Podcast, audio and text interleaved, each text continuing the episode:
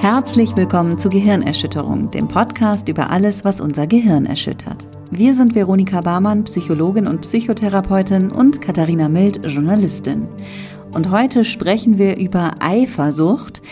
Eifersucht ist ein Thema, was erstaunlich viele Menschen tatsächlich betrifft. Wir haben eine kleine Instagram-Umfrage gemacht innerhalb unserer Followerschaft und wir haben festgestellt, 94 Prozent aller Leute, die da mitgemacht haben, waren schon mal eifersüchtig in ihrem Leben. Eine ziemlich krasse Zahl. Ja, auf jeden Fall. Aber ich kann aus eigener Erfahrung sagen, ja, ich war auch schon eifersüchtig und ehrlich gesagt auch nicht nur einmal. Wie sieht's bei dir aus, Vero? Ja, doch, ich war auch schon eifersüchtig oder bin auch eifersüchtig. Äh, hätte allerdings immer gesagt, es ist nicht mehr so schlimm wie früher, mhm. äh, weil tatsächlich jetzt bei der Vorbereitung für die Folge habe ich so ein bisschen natürlich auch mal selber reflektiert. Ne? Und da ist mir so eine Geschichte eingefallen, äh, tatsächlich als mein erster Freund in der Schule noch damals zur Musterung musste. Ich bin durchgedreht. Ich Dabei war da doch gar keine andere Frau im Spiel, nee, oder doch? Nee, nee, das ist mir auch, also darum geht's nicht. Ach so. Also ich fand einfach, dass der Staat jetzt bestimmt, dass jetzt irgendeiner meinem Boy an die Eier packt. da bin ich auch durchgedreht. Ich fand, ich, und, und also durchgedreht klingt jetzt so ein bisschen witzig. Ich erinnere mich aber deswegen dran, weil es war tatsächlich nicht so witzig. Ich weiß, dass ich musste in die Schule währenddessen, das war dann vormittags. Und ich wusste dann die, die genaue Zeit, wann das stattfindet. Und ich weiß, ich konnte dem Unterricht nicht mehr folgen. Ich stand völlig neben mir und ich habe einfach nur das Rauschen äh, meines Blutes in den Ohren gehört. Also ich war wirklich völlig außer mir und äh, ja, habe das kaum ertragen. Das und, klingt nicht so gesund. Nee, genau. Und deswegen hätte ich auch immer so gesagt, nee, also heute geht eigentlich, bin ich gar nicht mehr so eifersüchtig weil naja, von dem Niveau bin ich halt runter, was vielleicht auch keine Kunst ist. Und dann habe ich aber vorhin nochmal meinen Gatten gefragt. Und der hat so schnell auf die Frage, ob er mich für eifersüchtig hält, mit Ja geantwortet, dass ich dachte, hm, vielleicht sieht er das auch ein bisschen anders und habe nochmal eine Skala angeboten und habe gesagt, ja, so von null gar nicht bis zehn sehr. Wie eifersüchtig findest du mich denn? Und er so ohne nachzudenken, ja, so eine acht. Und ich so völlig fassungslos stein so, ist das eine Acht? Hä? Ja, aber ich schieß dir doch nicht ins Knie, wenn du raus willst oder irgendwie. Ich meine, ich bin doch nicht, bin doch keine Furie, so. Und meinte, ach so, also acht wäre für dich so ins Knie schießen. Ja, dann eine fünf. ich konnte echt nicht mehr. Ich, ich bin einfach nur noch gegangen. Ich habe gesagt, ich muss jetzt arbeiten. Ich muss jetzt einen Podcast aufnehmen. Ja, offensichtlich bin ich offen, ja, werde ich von außen doch noch als eifersüchtig gesehen, eifersüchtiger, als ich mich selber sehe. Ja. Ja, also ich habe kein Rauschen mehr in den Ohren, das kann ich sagen, aber ja, ja. Also, so sicher bin ich mir in gar nichts. Also auch nicht in meiner Beziehung natürlich. Ich erinnere ja. mich auch nur irgendwie an die Folge so Vertraue niemandem. Äh, das ja. ist nicht auch so irgendwie einer deiner. Ja. Das ist auch so. Äh, ja, einer deiner Leitsätze quasi. Von daher finde ich es jetzt auch nicht so verwunderlich. Ja, das ist ne? auch so kann man nichts machen. Ist einfach so. Ja, ich gebe zu, ich bin auch eifersüchtig. Worauf Und, denn? Ja, so auf andere Frauen, die eventuell mein Mann vielleicht gut finden könnte. Also nicht, dass er mir dazu irgendeinen Anlass liefern würde, aber ja. Ja, ne? Man macht sich so seine Gedanken. Darüber habe ich aber auch nachgedacht, weil mein Mann meinte dann auch so ein bisschen suffisant, so, so nett wäre das auch eigentlich nicht so. Aber das Ding ist, es geht gar nicht um ihn nur, ja. So, das geht ja um die anderen auch. Und da ist es auch so, dass ich dann immer, wenn da so Leute irgendwie, also ja. mein Mann hat ja auch manchmal den einen oder anderen Auftritt und dann sieht man schon auch die eine oder andere Frau äh, da. Und da werde ich dann immer ganz fuchsig. Ja. So. Deswegen, ich, ich, ja, ich unterstelle ihm ja gar nichts. Ich unterstelle halt dem Rest der Welt, dass, dass, dass sie schlecht ist. Aber vertraue niemandem, ne? Ja, genau, das ist wichtig. Ja. Dann bist du nämlich auch nicht enttäuscht. So. Das ist schon mal der Tipp des Tages. ja, also auch in, in repräsentativeren Umfragen als unsere Insta-Umfrage, sage ich jetzt mal, ähm, ist es so, dass bis zu 80 Prozent unter dem Gefühl Eifersucht leiden.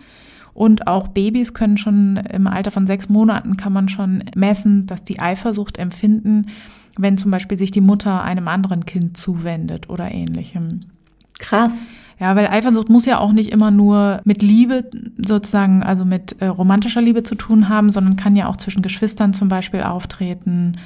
Aber ist das dann nicht Neid? Oder ist das quasi eh das Gleiche? Naja, Eifersucht ist sozusagen ähm, ein Spezialfall von Neid, sagen wir mal. Neid kann sich ja auch beziehen auf, du kannst ja neidisch sein, weil einer eine geile Barbie hat. Ja. Oder was, ne? Oder Ja. irgendwie die beste He-Man-Figur. Das fand ich, oh, ey, wer diesen Tiger von He-Man hatte, da bin ich zum Beispiel gestorben vor Neid. Naja, Eifersucht ist eigentlich sozusagen, wenn man auf die, die Beziehung, also auf die Liebe eines oder die Zuneigung eines Menschen neidisch ist. Also Ah. insofern ist es eigentlich schon ein ähnliches Gefühl, aber es ist halt eine spezielle Form quasi. Okay. Hm. An sich ist es auch so, dass tatsächlich, ich habe jetzt schon gesagt, es ist eine Emotion, aber es gehört natürlich nicht zu unseren Grundemotionen dazu, weil es ganz viele Emotionsanteile in sich hat. Also Angst ist natürlich ein großer Teil. Ich habe Angst, jemanden zu verlieren oder die Zuneigung von jemandem zu verlieren. Aber viel ist auch Scham dabei. Äh, zuzugeben, dass man eifersüchtig ist, das macht ja jetzt keiner leichtfertig. Ne? Das ist auch, ähm, ich finde, das kann man immer sehr gut sehen daran. Am Anfang von einer Beziehung ist man immer super locker, weil natürlich man sich besonders positiv darstellen will und das schon so ein bisschen nicht so eine tolle Eigenschaft ist. Im Laufe der Beziehung, wenn man dann mehr und mehr blank zieht, ähm, kann man das auch offener machen. Also Scham spielt eine Rolle, dann ist es Traurigkeit, ist auch oft dabei, ne, dass jetzt die tolle Beziehung sozusagen so beeinträchtigt ist. Dann ist auch viel Wut dabei, also dass man sauer wird auf den Partner oder auf sich selbst oder auf die potenziellen RivalInnen. Und ähm, genau, bis hin zum Gefühl der Ohnmacht, weil ja tatsächlich wir gar nichts machen können. Hm. Also es liegt ja nicht in unserer Hand, ist ja nicht, wenn wir uns besonders doll anstrengen, dann können wir das verhindern, sondern wir merken ja quasi, das ist ein Teil, den wir nicht kontrollieren können. Ich will ja nichts sagen, genau. Es entzieht sich meiner Kontrolle. ja. Für mich wirklich auch ein schwieriger, ein sehr schwieriger Punkt daran. Ja, ja, also das kann ich auch gut nachvollziehen, weil ja, also man muss sich dem ja auch irgendwie im Endeffekt dann hingeben einfach, ne? Also das erklärt aber vielleicht auch, warum das so ein brennendes Gefühl sein kann, was ja jetzt, was weiß ich, in, wenn wir sozusagen die gesamte Kunstgeschichte durchgehen. Es gibt Bilder über ähm, Eifersucht, es gibt Opern über Eifersucht, es gibt hier Shakespeares Othello und ne, diese ganzen Dramen quasi haben ganz häufig was mit Eifersucht zu tun, weil es halt eine sehr, sehr starke Emotion ist quasi. Und das führt einerseits aber auch zum, zu Gewalt oft, ne, die ausgeübt wird dann, um eben vermeintlich die Kontrolle wieder zu erlangen. Hm. Oder auch, das ist immer meine innere Taktik, um dieser Unkontrollierbarkeit, wie du ja jetzt auch nochmal gesagt hast, zu entgehen. Und zwar, äh, ich mache dann immer innerlich einfach Schluss, Hm. Weil dann ist nämlich Ende Gelände. Ja, so kann man sich auch geschickt vor der Verletzung schützen, ne? Ja, was ja aber krass ist, weil dann hat man ja das verloren. Ja. Also das ist ja total komisch. aber man hat halt die Kontrolle. Du bist Ja. eigentlich doch ein Kontrollfreak. Naja, und man hat dieses unangenehme Gefühl nicht mehr. Ja. So, also dieses Gefühl, also ist wirklich so, als ich da äh, in der Schule saß und irgendwie nicht mal mehr auch mich auf den, ja gut, als hätte man sich sonst gut auf den Unterricht konzentrieren können, konnte ich auch so nicht, aber das war wirklich so, ich, also ich war einfach, ich war gar nicht mehr vorhanden, so, ne, das ist ja kein schöner Zustand. Und klar sucht man da irgendwie so einen Ausweg raus, quasi. Ja. Und wie weiß man denn, ob die Eifersucht noch im Rahmen ist, ob es noch okay ist oder ob das äh, ja schon bedenklich ist und wir dringend irgendwie daran arbeiten sollten? Also das hängt ein bisschen vom Leidensdruck natürlich ab und es gibt da auch so verschiedene Tests. Die sind jetzt nicht hochwissenschaftlich, aber die geben schon mal so einen kleinen Überblick. Und weil ich ja weiß, du liebst Tests, Natürlich. habe ich dir natürlich wieder einen mitgebracht. Sehr schön. Und auch ihr da draußen könnt mitmachen. Und zwar ist es einfach immer eine Ja-Nein-Frage und ihr könnt erzählen, wie oft ihr die Fragen bejaht quasi. Wenn ich mit meinem Partner ausgehe, beobachte ich aufmerksam, ob er mit anderen flirtet. Wenn ich mit meinem Partner ausgehe oder wenn er alleine ausgeht? Nee, ja, ich meine, wenn er alleine ausgeht und du kannst ihn beobachten, Ja, dann, dann habe ich ein Problem. würde ich, würde ich jetzt denken, Ich hab, ja. ja, ich habe verstanden, Ja, wenn dein ich- Partner ausgeht. Hab Also habe ich, hab ich einfach genuschelt. Entschuldigung, wenn du mit deinem Partner, oder was war die Frage? Wenn ich mit meinem Partner ausgehe. Ah. Kommt drauf an. Also ich glaube, wenn es mir auf, wenn ich bemerke vielleicht, dass er sich viel mit irgendwelchen Leuten auffällig, fröhlich oder hm, unterhält. Man hat das Gefühl, du Dann- drückst dich jetzt gerade ein bisschen. um Ach so, ich muss ja oder nein. Ne? Ja, genau. Also, lies bitte nochmal die Frage vor. Ähm, wenn du mit deinem Partner ausgehst, ob du dann aufmerksam beobachtest, ob er mit anderen flirtet. ja, offensichtlich tu- tue ich das. Ich überlege gerade, ich hänge mich natürlich auf an diesem Wort ähm, aufmerksam. Ja, natürlich, du machst das natürlich ganz nebenbei lässig. Genau. Das merkt gar keiner. Du denkst, du bist ich sitze da lässig. einfach hinter so einer Zeitung, da habe ich ein kleines Loch reingerissen. nee, ähm, ja, Dein Mann hingegen Ja. weiß genau, dass du aufmerksam beobachtest. Ja, doch, ich würde auch ja sagen, wobei ich ihm eigentlich nicht unterstellen würde, dass er jetzt da flirtet. Also Aber ich die Frauen könnten mit Ja, ja, genau, genau. Das ist auf jeden Fall mein Ding. Der ist jetzt auch nicht der Baggertyp so, ne, der jetzt irgendwie groß am Abgraben ist, so, aber ja, die anderen beobachte ich schon so. Also wenn ich jetzt Ja, und der ist ja schon so ein bisschen so- charmant. ja, ja, könnte genau. man sagen. Und ja, genau, das verstehen nämlich auch viele falsch, meines Erachtens. ja, also machen wir beides mal ein Ja. Wir können ja schon mal zählen. Eins. Mhm, eins. Punkt eins. Ich vergleiche mich häufig mit anderen des gleichen Geschlechts und schneide dabei. Ah, ich kann es nicht lesen. Du schneidest dabei. Ja. Was schneidest du denn? die Fingernägel? Grimassen. äh, nee, ich schneide dabei meist nicht so gut ab. Ja, natürlich. Also das, äh, ja, ja. Hm, Habe ich. Check. Zweiter Punkt. Ja, das ist so ein bisschen fragwürdig bei mir, weil ich mache das nicht, weil ich ähm, die Frage für irrelevant halte, weil ich sowieso schlechter abschneide. Also machst du's aber, doch. Ja, aber dann wäre es eigentlich ein Ja, ne? Ja, also ganz ja, ehrlich. Im Sinne dessen, ja. Ja, dann hast du es halt, äh, du beantwortest dir das schon im Vorhinein, aber das, du machst Mhm. Ja. es halt. Äh, ich kann mich nicht gut alleine beschäftigen. Ich brauche immer jemanden, der für mich da ist. Das würde ich sagen, nein. Ja, ich auch nicht, auf gar keinen Fall. Seit ich Ähm, Kinder habe, kann ich mich besonders gut ja, beschäftigen. Weil das betrifft ja Fall. nur zehn Minuten am Tag. Ja, genau. Hm, zwei Minuten alleine pinkeln dürfen, yes. Da habe ich mich gut beschäftigt bei. Wenn mein Partner mal nicht gut drauf ist, denke ich, er mag mich nicht mehr. Ja, Ja, definitiv. Das ist so furchtbar. Und ich rede mir dann auch immer ganz lange ein, es hat bestimmt nichts mit dir zu tun. Ne? Ganz, bleib locker und so. Aber äh, ja, irgendwann bricht es dann auch aus mir heraus. ich unternehme Aktivitäten mit meinem Partner, auch wenn diese mich nicht interessieren. Hauptsache, er geht nicht alleine weg. nein. Ich auch nicht, auf gar keinen Fall. Wir haben oft Streit, weil ich meinem Partner Untreue unterstelle und ihm Vorwürfe mache. Nee. Ja, wir auch nicht, aber ich glaube, es liegt und allein daran, dass mein Mann es einfach fröhlich abnickt. Die Vorwürfe? ja. Naja, ich mache das immer so spaßhaft und dann äh, bleibt er auch bemüht in der spaßhaften Ecke. sag Ah, ja, ja. Also ja, so läuft das bei uns interessanterweise, ehrlich gesagt, auch. Richtig geil. Äh, ja, gut, also sagen wir trotzdem nein. Ne? Mhm. Wie viele ja äh, zählst du die Ja's noch mit?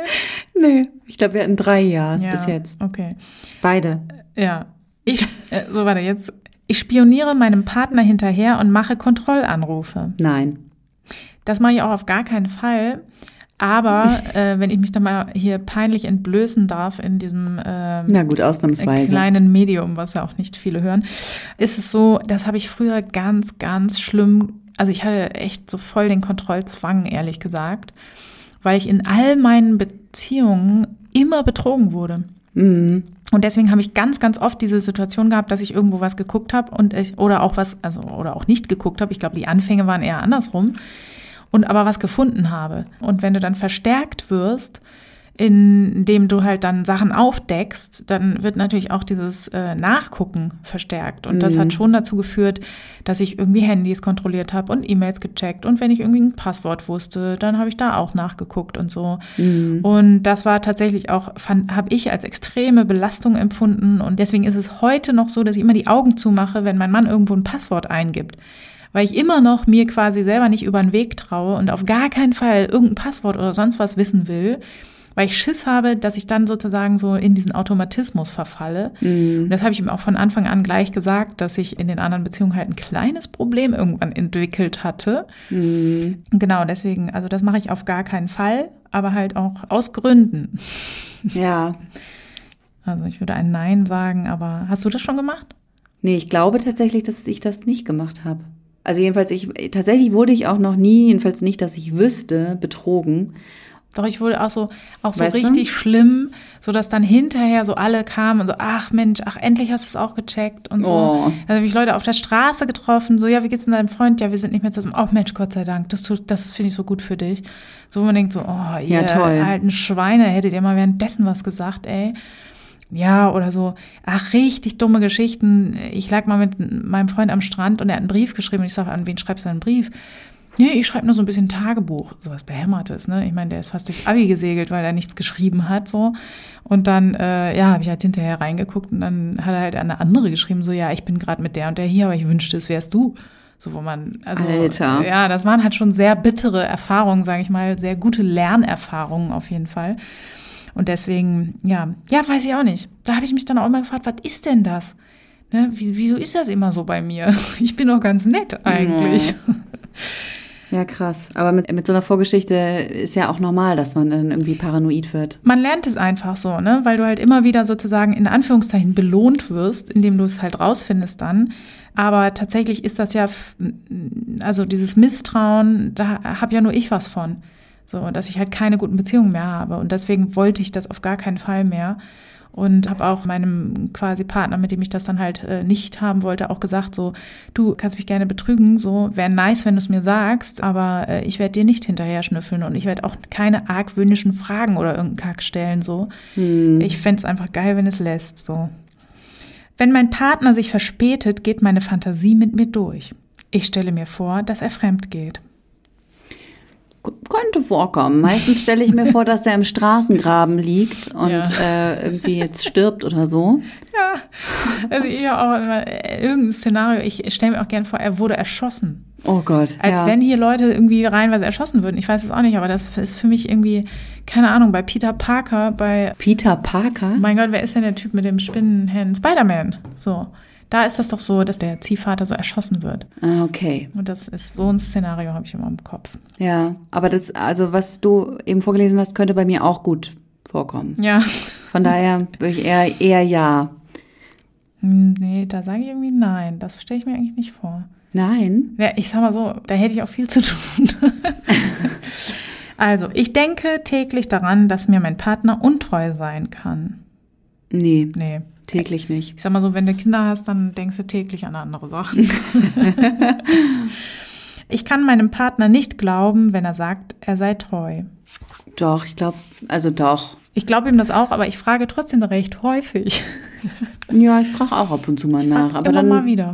Und ich meine, als würde er einem dann die Wahrheit sagen. Ja, das weiß ich auch nicht. Ich gucke dann auch immer Ist genau auch auf seinen Quatsch. Gesichtsausdruck Ja. und weiß auch genau in dem Moment, ja, wenn er jetzt lügt, dann lügt er halt gut. Das ist äh, auch tatsächlich in seinem Repertoire enthalten. Da habe ich jetzt auch nichts von. Ja, ich weiß auch nicht. Das Ist irgendwie auch einfach Quatsch, ne? Sollte man einfach lassen. Ja, ist einfach eine Macke. Nein, aber ich, ich vertraue ihm schon. Ja. Darum geht's ja. Dann nächste Frage. Ich durchstöbere. Oh, stopp. Das, das stimmt. Ist schon so. Ha. Ich durchstöbere heimlich die Taschen, E-Mails, die Post und das Handy meines Partners, um zu kontrollieren, ob er mir alles erzählt. Nein. Nee, das mache ich auch nicht. Die Vorstellung, meinen Partner zu verlieren, kann ich nicht ertragen. Nein. Kannst du nicht ertragen? Ich, ich stimme ja. nicht zu. Ach so, ja, ja, nee, das ist dieses Ja, ich kann nicht und ah, das, da habe Ja. ich immer einen Knoten im Hirn. Okay, also du kannst die Vorstellung ertragen. Ich kann die Vorstellung ertragen, genau. Ja, ich auch. Ich habe ständig Angst, dass mich mein Partner hintergeht und betrügt. Nee. Ich auch nicht. Ich frage Bekannte und Freunde über die Aktivitäten meines Partners aus. Nein. Nee, ich auch nicht. Wenn ich spüre, dass mein Partner bei anderen gut ankommt, dann macht mich das rasend und sehr oder sehr traurig. Nee. Also vielleicht werde ich dann so ein bisschen vorsichtig oder so. Hellhörig. Nein, aber es macht mich weder rasend noch traurig. Ja, nee, also Das rasend. beunruhigt mich vielleicht ein Genau. bisschen oder Ich so. wollte gerade sagen, rasend ist auch so ein bisschen ein großes Wort, ne? Aber ich habe tatsächlich, mein Mann hatte mal einen Auftritt mit einer, so einen Gastauftritt mit einer Band und da war so eine Sängerin, die dann immer so, ich glaube, so halb für die Bühnenshow, aber ich habe ihr natürlich unterstellt, auch weil mein Mann ja ein wahnsinnig attraktiver Typ ist, hat sie immer so ihn äh, am Schlips über die Bühne gezogen zum Beispiel. Da war ich, muss ich ganz ehrlich sagen, ich- da bin ich so an rasend rangekommen, sage Ja. ich mal. da wollte ich hinterher so ein bisschen abrasen. ja. Das kann ich sehr gut verstehen. Oh Gott. ja, aber bei so normalen Sachen auf jeden Fall nicht. So. Wenn ich eifersüchtig bin, verspüre ich körperliche Beschwerden wie Kopfschmerzen, Magenschmerzen, innere Unruhe, Herzklopfen oder Schlafstörungen. Wenn es extrem ist, ja. Ja, finde ich auch. Also wenn ich doll eifersüchtig bin, habe ich auf jeden Fall krass Magenschmerzen und kann auf jeden Fall auf gar keinen Fall pennen. Ja, richtig. Das ist ja mal dieses, wenn, äh, wenn einer dann weggeht abends und dann Ja, ja, ich kenne das. hast du einfach Pech, brauchst, ne? brauchst nicht weiterreden, Ja. kenne ich. Ja, also dann haben wir hier nochmal ein Ja. Ne? Wenn sich mein Partner bei geselligen Treffen mit anderen unterhält, fühle ich mich ausgeschlossen und links liegen gelassen. Nicht zwangsläufig. Ja, habe ich auch gerade gedacht, nicht immer. Aber kommt drauf an, wie gesellig, ne? Kommt drauf an, was ich in der Zeit mache. Ja. Wenn ich natürlich völlig links liegen gelassen werde und mit Und niemandem er sich einfach gesellig mit anderen unterhält. ja und ich mit niemandem rede, dann fühle ich mich vielleicht schon ausgeschlossen. Ja, ich glaube, das ist so ein bisschen dieser, äh, der unseren sozialphobischen Einschlägen geschuldet. Also ich bin halt, ich empfinde halt manche sozialen Treffen als derartige Qual, dass ich dann auch sozusagen der Meinung bin, ich bin ja, ist ja ein hochkrasser Notfall für mich, dann bin ich auch der Meinung, mein Mann müsste viel mehr an meiner Seite sein, um mich halt ähm, potenziell retten zu können. Und da gibt's dann manchmal auch so ein bisschen Querelen, möchte ich sagen. Unstimmigkeiten. Ja, genau. Aber das hat nichts mit damit zu tun, dass ich denke, dass er jetzt die anderen lieber mag. Ich denke einfach so, ey, hallo, es ist mega äh, Alarm jetzt hier angesagt. Beschütz mich. Ja, genau. Zieh mich hier raus. Stell dich vor mich. Schluck mich. Äh, ich würde Nein sagen. Das heißt, wie viele Ja's haben wir jetzt? Fünf oder so, ne? Ne, wir haben mehr als fünf gehabt. Ja. Sechs, sieben so. Ja gut, das wäre wichtig, weil dann fallen wir in folgende Kategorie. Wenn Sie zwischen sechs und elf Punkten haben, dann leiden Sie gelegentlich unter dem Gefühl Eifersucht. Ja, also definitiv. Ja, auch äh, Das passt schon. krasses Ergebnis. Captain Obvious ist am Start. Ihre Eifersucht ist vielleicht nicht so stark, dass sie Ihre Beziehung gefährdet, Glück aber auf gehabt. jeden Fall gefährdet sie diese doch. Hä? Äh, beeinträchtigt sie diese doch. Äh, das wäre total sinnlos. Äh, Also ja. sie beeinträchtigt diese. Ja, genau. Ja, ja, das ähm, passt so ein bisschen zu der Antwort, die mein Mann mir heute Mittag gegeben hat. Ne? Wenn jetzt jemand von euch da draußen mehr als zwölf Punkte hier in diesem Test gesammelt hat, dann leidet ihr unter starker Eifersucht. Euer Denken, Fühlen und Handeln kreist um eure Verlustangst. Eure Eifersucht belastet in hohem Maße eure Partnerschaft. Ja. Und bei weniger ist natürlich klar, da muss man sich jetzt nicht so Gedanken machen. So ist es. Maximal kann man hier 18 Punkte erreichen. Wobei es ist ja auch so ein Mythos, ne, dass Eifersucht auch irgendwie dazugehört zu einer Liebesbeziehung. Ja, das sagen ganz viele und tatsächlich ist das natürlich auch eine angenehme Ausrede, wenn man jetzt Eifersucht hat. Also ich finde, das gehört auch dazu. Genau. Ich würde mich da auch zu hinreißen lassen, weil dann habe ich es natürlich einfacher. Dann kann ich einfach sagen, ja, ich bin voll korrekt, so wie ich bin. Ja. Aber tatsächlich ist es eigentlich nicht so, weil man könnte es fast so ein bisschen so als Kontinuum sehen. Was gegen Eifersucht spricht, ist Vertrauen. Und Vertrauen ist schon so eine Basis, auf die eine Beziehung gestellt werden sollte. Und zu behaupten, dass es diese Basis gar nicht so dringend braucht, das ist einfach falsch. Schade, ne? Ja, wenn ich mir jetzt zum Beispiel überlege, du, du behauptest ja zumindest, du wärst gar nicht so sehr auf deinen Mann, also du wärst gar nicht so sehr eifersüchtig, weil du deinem Mann nicht vertraust, sondern weil du anderen Frauen nicht vertraust, die sich an deinen Mann, an deinem Mann vergreifen könnten, sage ich mal. Ja, so ist es. Wenn man dieser Argumentation folgt, dann hat das ja, hat deine Eifersucht ja eigentlich gar nichts mit mangelndem Vertrauen gegenüber deinem Partner zu tun. Oder ist es vielleicht so, dass du das nur vorschiebst? Ja. Ähm, weil ich meine, letztlich ist es ja dann doch so, Genau. Man sollte seinem Partner wahrscheinlich schon zutrauen, auch Nein sagen zu können. Genau. Also das ist es halt natürlich, wenn du das zu Ende denkst, kann ich mich ja nur in Gefahr sehen äh, durch solche Situationen, wenn ich doch am Ende mir halt doch nicht 100 pro sicher bin, ob er dann nicht doch mal, ne, wenn dann schon dann irgendwie jemand auf ihm liegt, dann doch nochmal ja. äh, ja sagt. Ähm, deswegen, natürlich ist es sozusagen trotzdem, dass ich das in Frage stelle. Aber du stellst das zu Recht in Frage, weil es tatsächlich so ist, ich zweifle mit Eifersucht eigentlich nicht an meinem Partner, sondern ich zweifle an meinem eigenen Wert. Ja. Und deswegen ähm, sehe ich natürlich sozusagen potenzielle Gefahren, weil ich denke, ich bin nicht wertvoll genug. So. Und das ist einfach keine gute Basis für eine Beziehung. Ne? Also mhm. ähm, ich sollte sozusagen mich für liebenswert halten. Also man sagt ja auch immer so schön, wer sich nicht selbst liebt, kann auch keinen anderen lieben. Ja, ganz so überspitzt würde ich das nicht ausdrücken, aber es ist natürlich schon so, dass wenn man sich selbst nicht für liebenswert hält, dass man dann auch allen anderen unterstellt, dass die irgendwie nicht mehr alle Tassen im Schrank haben oder dass sie sich täuschen oder dass sie bei der nächstbesten Gelegenheit weg sind. Ja. So, so. Also ist das tatsächlich dann auch die Ursache für Eifersucht oder?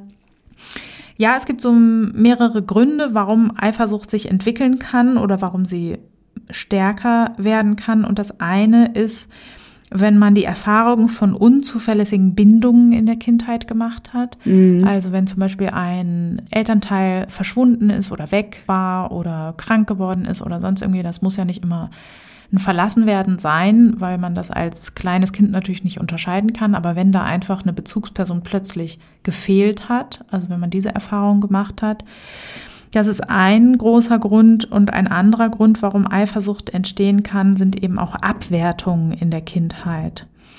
Also äh, wenn man eben nicht gelernt hat, dass man eine wertvolle Person ist, die an sich liebenswert ist, sondern wenn man zum Beispiel gelernt hat, wenn man viel leistet, dann geht's gerade, aber wenn man schlechte Leistungen erbringt, dann wird man nicht geliebt. Oder wenn man gelernt hat, ja, dass sich Eltern einfach abwenden, weil man zu laut, zu anstrengend, zu was weiß ich was ist. Das sind alles so Erfahrungen, die sozusagen diesen Grund, dieses Grundgefühl von, ja, ich bin so gut, wie ich bin, nicht entstehen lassen. Und das ist natürlich dann ein großes Problem in Partnerschaften später. Mhm. Und ist das dann auch tatsächlich so, dass wenn man eben diese Erfahrung auch in der Kindheit gemacht hat, wenn man jetzt so oder halt eben einfach so mit diesem niedrigen Selbstwert auch ausgestattet ist, ist es so, dass man dann auch fürs Leben quasi ein eifersüchtiger Typ ist und bleibt oder kann man das auch irgendwie verändern? Ja, das ist bei Eifersucht ähm, ganz witzig, weil da wird das immer so postuliert, ne? Ja, ich bin halt so, ne? Ja. Oder, oder mein Ex-Freund, der war einfach wahnsinnig eifersüchtig, das war so ein Typ. Nee, das ist eigentlich nicht so, Gott sei Dank. Gute Nachrichten für dich und mich, Katha. Ja. Und vielleicht den ein oder anderen da draußen. Also man kann den Selbstwert verändern und oder also verbessern. Verändern ist gut. Man kann ihn auch verschlechtern. Ihn auch verschlechtern, ja, genau. Ja. Je nachdem. Ich denke, da ist noch Luft nach unten. genau, daran kann man arbeiten und das sollte man auch. Und das ist auch die nachhaltigste Variante, wie ich mit Eifersucht sozusagen umgehen kann, wie ich die langfristig verhindern kann. Und das ist auch tatsächlich bei mir der Grund. Deswegen war ich halt auch so stolz auf meinen Weg, der offensichtlich noch Luft nach oben hat. Wenn ich jetzt auf einer 8 bin oder nein, wenn Knieschießen 8 ist, bin ich auf einer 5, sorry. bin immer noch leicht angekratzt. Merkt man gar nicht. Nee, ne? Also wie ich in diesen ironischen Tonfall verfalle ist halt tatsächlich, weil seit meinem 17 oder vielleicht 18, 18. Lebensjahr mein Selbstwert doch deutlich aufpoliert wurde von mir. Und deswegen ist es auch besser geworden. Mhm. Weil damals war das halt noch so, da habe ich auch, ich habe auch überhaupt nicht verstanden, das weiß ich auch noch, wie ich äh, mit meinem Freund zusammengekommen bin, mit meinem ersten, da habe ich monatelang gedacht, wie, wie kann das jetzt passiert sein? Also, weil ich davon ausgegangen bin, ich werde niemals in meinem Leben einen, einen Partner oder eine Partnerin haben. Ja, und da sozusagen mit so einem Selbstwert ist ja klar, dass man dann irgendwie auch ausflippt, wenn irgendwie ein Arzt äh, sagt, husten Sie mal oder so. Ne? Also ja krass ist, was hätte daraus werden sollen? Ne? Voll die Liebesgeschichte. So, husten Sie mal und dann so, ich dich auch, Bernd, oder was? Ich meine, sowas Beknacktes echt. Naja. Ja, das finde ich auch vor allem so krass. Also deshalb habe ich es auch am Anfang nicht so richtig verstanden, weil ich dachte, naja, ich meine, was, also, ne, weil das hat ja nichts mit eben dieser Beziehung zu tun, die da irgendwie, aber das ist ja nee, schon, jemand, schon, eine Kleinigkeit, kann so eine Beziehung auf, offensichtlich, ja. Ja, dass da mhm. jemand so in diese Intimität reinkommt, ja, die ich ja. auf jeden Fall exklusiv halten wollte, weil sonst ist sowieso alles in Gefahr quasi. Das hat mir dann schon gereicht irgendwie. Ja. Ja, er könnte ja beim Arzt dann merken, oh, ein anderer kann meine Eier auch sehr schön massieren. Ja. Herrlich. Genau. Hm, ich ja. sollte doch mal mit Vero Schluss machen. Und mir so, von anderen mal die Eier kraulen lassen. So habe ich es mir vorgestellt. In der Tat. Ja, deswegen. Ja. Ich habe ihn äh, Gott sei Dank nicht in einem Krankenschwesterkostüm dann begrüßt abends. ja, und da muss ich sagen, habe ich doch schon einen weiten Weg hinter mir. Heute kann ich auch äh, meinen Mann ganz normal zum Arzt schicken.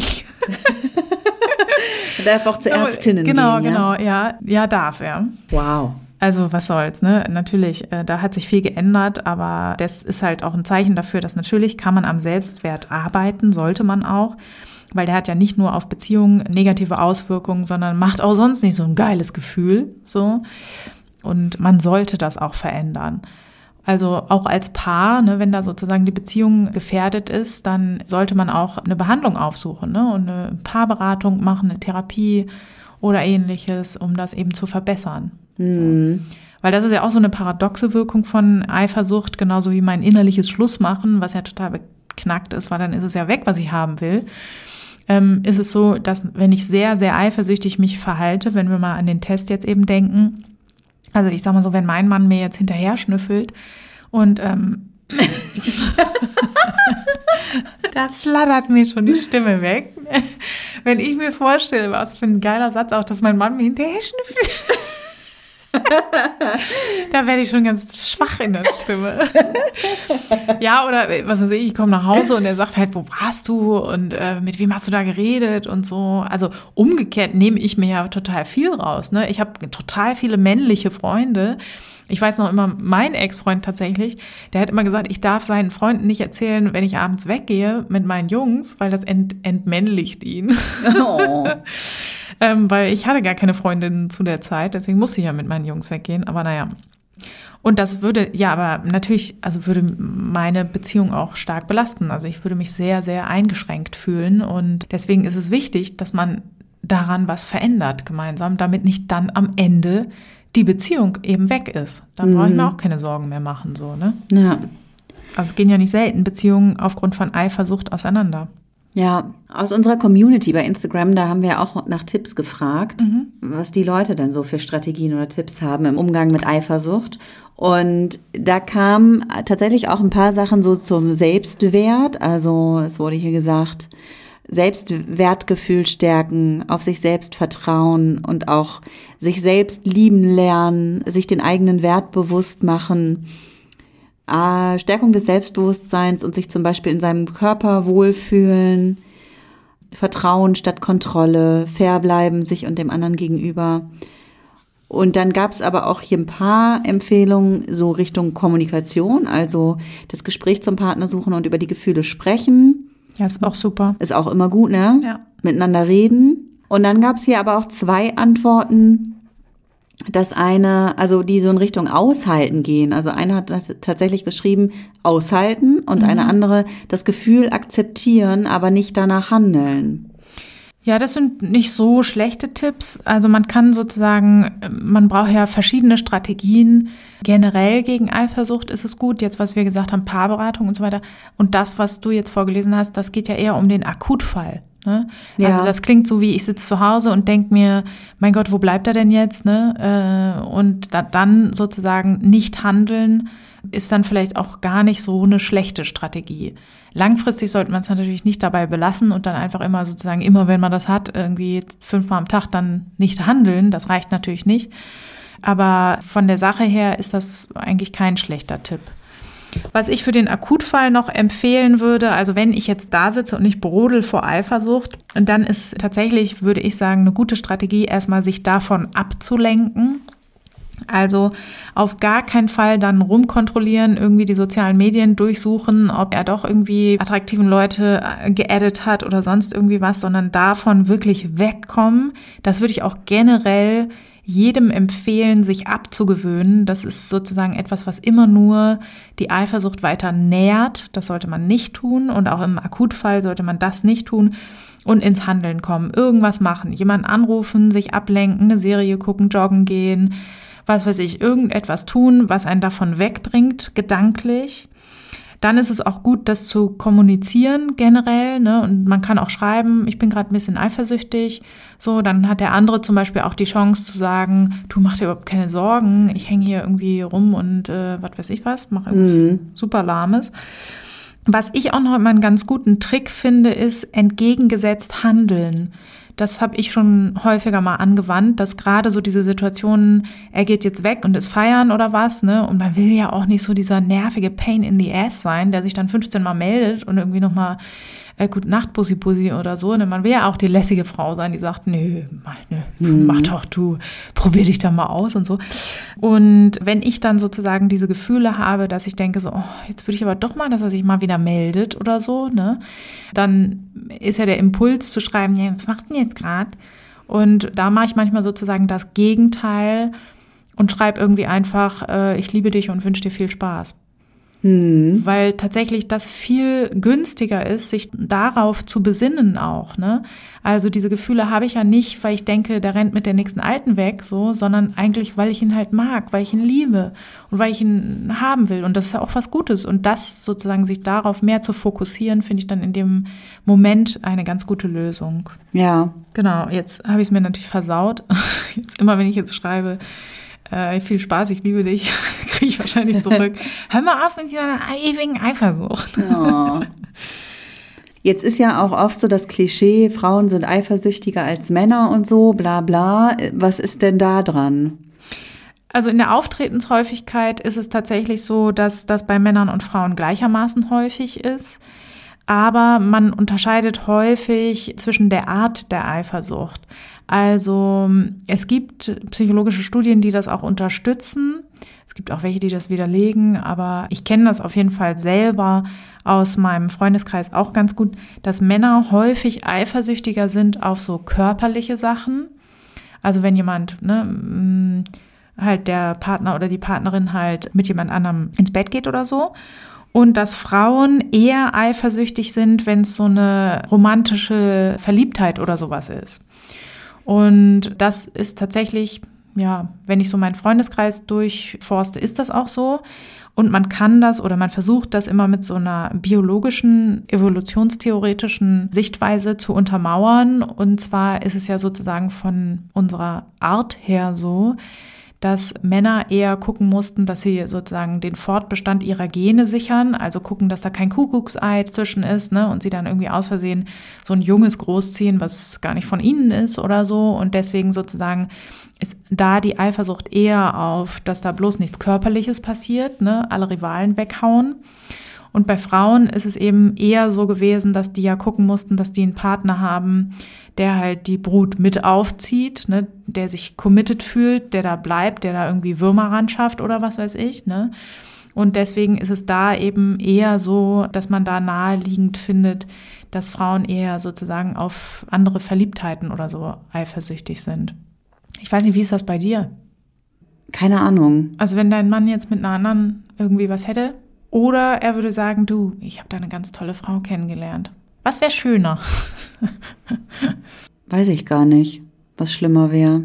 Also bei mir ist es tatsächlich ganz genauso, wenn mein Mann ähm, jetzt irgendwie pff, eine Nacht irgendwie durchdreht, irgendwie, weil er zu viel getrunken hat und irgendwie vergisst, äh, dass er Vater ist, du Schwein. Oh. ähm, dann fände ich das halt auch nicht so, ja, würde ich jetzt auch nicht begrüßen oder so, aber tatsächlich hätte ich mehr Angst vor dem Ende der Beziehung, wenn er sagt, er hat sich jetzt in irgendjemanden richtig dolle verliebt. Das ja. würde, würde mich ehrlich gesagt fertig machen. Ja, ich glaube, aber ich fände das irgendwie nachvollziehbarer. Also, Ach so. ich fände das halt, also ich finde das, ja, und das ist halt, das sind halt Dinge, die passieren. Also man verliebt sich und ich finde, das ist dann halt nicht so ein Fehler, den ich ihm vorwerfen könnte. Also ich fände die Verletzung für mich persönlich, glaube ich, krasser, wenn er mit einer anderen ins Bett geht ja. Aber ich glaube, dass er es so, bei ihm glaube ich sowieso nicht, dass er es tun würde, ohne, ohne dass er sich verliebt. Also ich glaube, er würde es nur tun, wenn er sich verliebt hat. Ah, okay. Aber ich ist irgendwie natürlich, also mein Gott, ich fände es nachvollziehbarer, dass er sich in eine andere verliebt. Klar würde es wahrscheinlich das Ende der Beziehung bedeuten, aber es ist dann halt so, ne? Ja, also ich finde die, ja, ich finde die Vorstellung auch nicht toll jetzt, ne? Ich würde auf jeden Fall bei nichts jetzt Beifall klatschen. Aber da wäre es auch tatsächlich so, wenn der jetzt sagen würde, zum Beispiel, ja du, ich kann darauf nicht verzichten, und es geht wirklich nur rein um, um körperliche Nähe zu anderen Menschen. Mich reizt das irgendwie, mir fehlt was oder so. Äh, tatsächlich würde ich mich auf so eine Diskussion sogar auch einlassen. Also man kann ja auch sozusagen ein anderes Beziehungsmodell als ein monogames wählen. Ja, auf jeden Fall, genau. So, und ähm, ja, das würde ich sogar, also ähm, trotz meiner gesammelten Eifersucht, die ich jetzt hier dargestellt habe, würde ich tatsächlich, weil mir geht es immer um die Gefahr für die Beziehung. Und wenn man da also klare Regeln festlegt, und ich glaube, das ist auch das Geheimnis. Also alle Leute, die ich kenne, die eine offene Beziehung haben, haben sich stark ausprobiert und getestet und dann aber auch Regeln festgelegt. So, also bei den meisten ist es ja so nicht, aber im nahen Freundeskreis oder sowas, ne, dass das dann so äh, festgelegt wird. Und wenn das klar geklärt wäre, würde ich auch denken, dass ich damit leben könnte. Mhm. Wobei, wobei ich Schiss hätte, dass ich dann immer nur so Rache-Sex hätte. Ich glaube, ich hätte halt viel zu viel Angst, dass sich der Partner dann halt verliebt. Ja, das ist weniger geworden seit, also sozusagen, wenn man dann halt so Brut miteinander aufzieht, denke ich immer so, das kann ja auch keiner, also diese Bindung, die, die man dann sozusagen, diese Bindungsqualität, die man dann nochmal zu seinem Partner hat, die ist ja auch, ja, also ich sag mal so, ich würde Schluss machen, wenn er mit einer anderen ein Kind kriegt da würde ich abdrehen. So, und da würde ich mhm. auch nicht sagen, ach, Huch, ist jetzt mal so One-Night-Stand und war dann halt so und jetzt hat die halt, also da würde ich abdrehen. Da würde ich einfach sagen, weil ich dann nämlich meine Beziehung total in Gefahr sehe, weil ich denke sozusagen, was das Band zwischen uns ausmacht, ist zum Beispiel, dass wir Kinder großziehen. So. Aber da wird es dann wieder aus der Situation flüchten. Ja, ja. Also de, aus der Situation, die würde ich auf jeden Fall super sofort flüchten. Ey, da bin ich jetzt schon am Flüchten. Das wäre wirklich, das wäre was, was nicht geht. Genau, aber sozusagen, wenn, ja, also vor allen Dingen ist das auch gar nicht so, aber so dieses Modell offene Beziehung, finde ich, macht ja sozusagen dann mehr Sicherheit in einer Beziehung, als wenn einer sagt, ja, okay, ich habe zwar das Bedürfnis mit anderen, äh, mich körperlich zu nähern, aber ich verzichte jetzt dir zuliebe drauf, weil du es halt nicht erträgst und bin vielleicht dann aber nicht glücklich in der Beziehung. Da würde ich die Gefahr halt auch viel höher einschätzen. Mhm. Und das, wäre so der Grund, warum ich sage, ja. Aber wie gesagt, ich glaube sozusagen, meinem Bedürfnis würde es wahrscheinlich nicht entsprechen. Also ich habe nicht so das Bedürfnis, mich jetzt so derbe körperlich mit allen irgendwie rumzukörpern. Und würde das dann aber, wenn das in der Beziehung festgelegt wäre, glaube ich, auch tun. Aber nur, um, um es dann auch gleich zu haben. Also so quasi so eine Art Rache. Und das fände ich irgendwie, das wäre ja auch den anderen Leuten gar nicht gegenüber gerecht, so, und ähm, ich fände das für mich persönlich gar keine ähm, selbstwertschätzende äh, Entwicklung. Deswegen mm. würde ich es, glaube ich, auch nicht so. Ja, aber ja, das ist interessant, weil ich finde, man liest halt immer mehr und hört immer mehr von Leuten, die das monogame Beziehungsmodell in Frage stellen. Ja. Und also für mich ist es auch relativ, relativ weit weg. So. Also für mein, in meiner Realität. Ich glaube, das hängt auch damit zusammen, in welchem Lebensabschnitt wir sind. Ja. Also so jetzt, ich finde immer so, äh, wenn man, also in meiner Beziehung ist es momentan, wenn man sich mal sieht, ist schon ein Highlight. Ja. Und deswegen würde ich jetzt auch nicht auf die Idee kommen, ich weiß gar nicht, wo, soll ich das zeitlich noch unterbringen? Vielleicht statt Podcast. Äh, ja, genau, das müsste ich dann, ja doch, das würde gehen, ja, das stimmt. ja, aber wie gesagt, ich mache dann lieber Podcast oder so, oder ich meine, ich habe viel mehr das Bedürfnis. lieber Podcast statt Sex mit anderen. ja, kann ich da draußen auch jedem empfehlen. Nee, ähm, einfach nur so, ich habe viel lieber Lust, sozusagen mich beruflich auszuprobieren und so weiter. Also mir geht's gar nicht so viel um Beziehungen momentan, weil auch Beziehungen hat man ja auch mit Kindern so viel und so weiter. Ne? Also ich bin noch nie so, also ich habe noch nie so viel leisten müssen im, im Dasein für andere wie jetzt momentan. Und deswegen, da ist mir der Sinn gar nicht nach. Also wenn ich so auch Bekannte höre, die irgendwie noch eine Affäre irgendwie am Laufen haben oder sowas, ne, da denke ich schon bei den Erzählungen immer so, boah, ey, Alter, hätte ich überhaupt keinen Nerv drauf. Es würde mich so ankotzen, wenn jetzt noch einer rumnervt an mir. Mhm. so. Aber ich könnte mir auch vorstellen, dass das in einem anderen Lebensabschnitt auch einfach anders ist. Ja, gut, das kann natürlich eine Rolle spielen, ja. Genau, deswegen, also jetzt finde ich es auch nicht so nachvollziehbar. Aber ich finde es tatsächlich, also eine offene Beziehung finde ich total, also eine sinnvolle Überlegung, weil, äh, wie wir in unserer Paarfolge herausgefunden haben, 50 Prozent aller Paare betrügen sich gegenseitig. Ja. Und da ist natürlich, finde ich, eine ganz gute Idee, mal zu sagen, hm, vielleicht läuft das Modell, wie wir es hier uns jetzt mal so ausgedacht haben, auch nicht so gut. Und vielleicht sind andere Modelle auch sinnvoll. Ja. Man kann das ja auch ausprobieren und dann merken, nö, ist auch nichts für uns, machen wir irgendwie wieder anders oder so. Mhm. Aber das schließt sich auf jeden Fall nicht aus. Also man muss nicht mehr eifersüchtig sein, weil man in einer offenen Beziehung lebt. Und umgekehrt ist es auch häufig so, dass Leute von außen immer denken, ah, wenn jemand eine offene Beziehung hat, dann ist er gar nicht eifersüchtig. Also das kenne ich so nicht. Also die Freunde oder mm, auch Patienten, die ich habe, bei denen das so ist, da spielt Eifersucht eine große Rolle. Aber es wird sich halt oft auch viel offener damit auseinandergesetzt, weil man ja auch damit rechnet als Paar. Mhm. Also wir haben jetzt gesagt, so als äh, konstruktiven Umgang damit, Selbstwert steigern, ne? Ja. Auch drüber reden, Offenheit in der Partnerschaft. Genau. Gibt es sonst noch irgendwelche Tipps, die du uns mitgeben kannst? Ja, tatsächlich eine wichtige Sache ist noch, Max Frisch hat zum Beispiel über Eifersucht gesagt, es ist die Angst vor dem Vergleich. Warum hat man Angst, mit anderen verglichen zu werden? Man befürchtet, ja, man ist sogar überzeugt, bei dem Vergleich schlecht abzuschneiden. Und das ist tatsächlich auch nochmal ein sehr, sehr wichtiger Hinweis. Ähm, was auch Eifersucht sehr befeuern kann, ist eben das ständige Vergleichen von sich mit anderen, in Anführungszeichen RivalInnen. Genau, weil tatsächlich ähm, auch die sozialen Medien fördern ja, dass wir uns unwohl fühlen und vergleichen ständig und gucken, wie sehen die denn aus und auch deren Beziehung ist viel glücklicher und die ist so beliebt und all sowas, ne? Und das führt alles nur dazu, dass unser eigener Selbstwert sinkt. Ja. Und dass wir uns noch mehr in Frage stellen und dass wir noch mehr in Betracht ziehen, dass unser Partner oder unsere Partnerin vielleicht irgendwie doch dann jemand anderen wählen wird am Ende. Ja. Wir suchen natürlich die Beruhigung, ne, dass wir feststellen, ach, die sind alle schlechter als wir, aber das, so ist es ja nicht, ne? Ähm, sondern das fällt ja auf diesen fruchtbaren Boden, wo man natürlich immer nur die positiven Seiten der anderen sieht, die ja auch zum Beispiel, wenn wir jetzt Instagram rausnehmen, nur dargestellt werden. Ne? Also ich könnte auch irgendwie manchmal auf der Sau davon reiten, wie happy und glücklich da alle sind und wie lecker das verdammte Essen von allen aussieht und so weiter. Also mein Mhm. sieht nicht so aus, ganz ehrlich. Und mein Bauch sieht auch nicht so aus. Naja. Mhm. Und deswegen, das sollte man auf jeden Fall insgesamt versuchen, weniger zu machen oder auch ganz zu vermeiden. Und das ist auch der Grund, warum ich tatsächlich privat überhaupt nicht in sozialen Netzwerken, in gar keinem bin, weil mich das immer so dann verführt, so Vergleiche anzustellen und ich kann es gar nicht ab. Kann ich, Ja.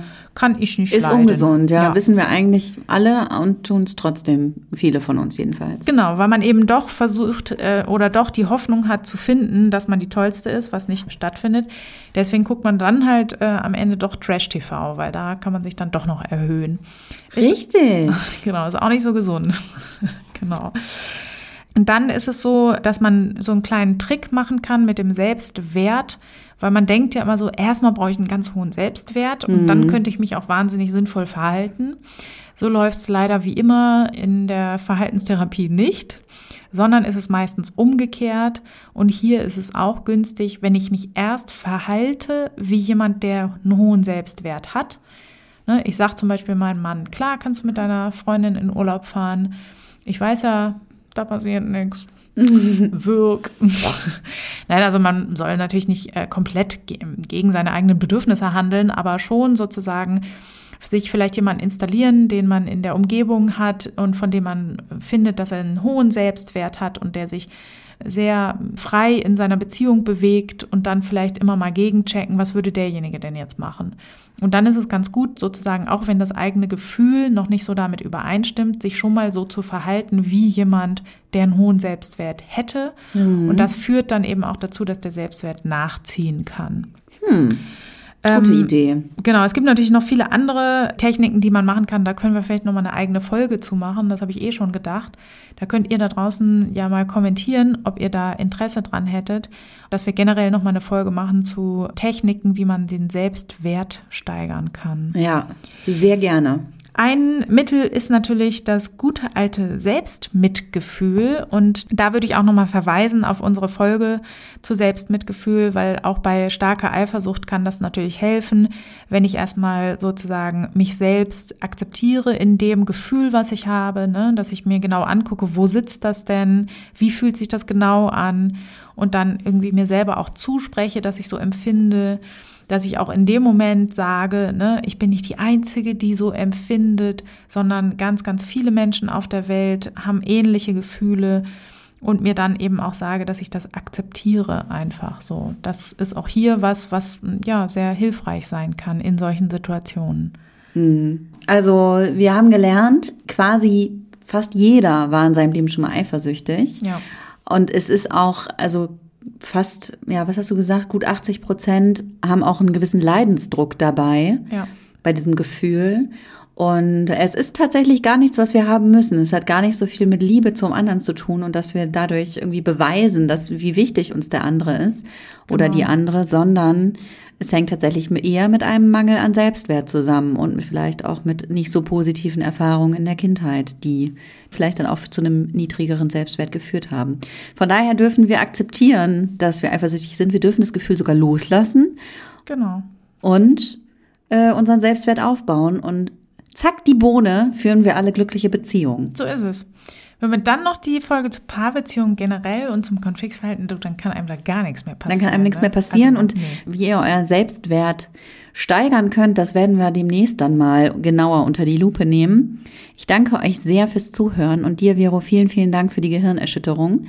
Wenn ihr Lust habt, lasst uns gerne Kommentare da, folgt uns auf irgendwelchen sozialen Netzwerken, schreibt uns eine E-Mail an kontakt@gehirnerschütterung mit ue.com.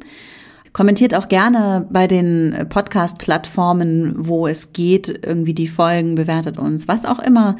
Äh, schickt uns Vorschläge für neue Themen, die wir bearbeiten sollen. Wir freuen uns immer, wenn wir von euch hören. Und ja, in diesem Sinne, macht's gut und wir hören uns in zwei Wochen wieder.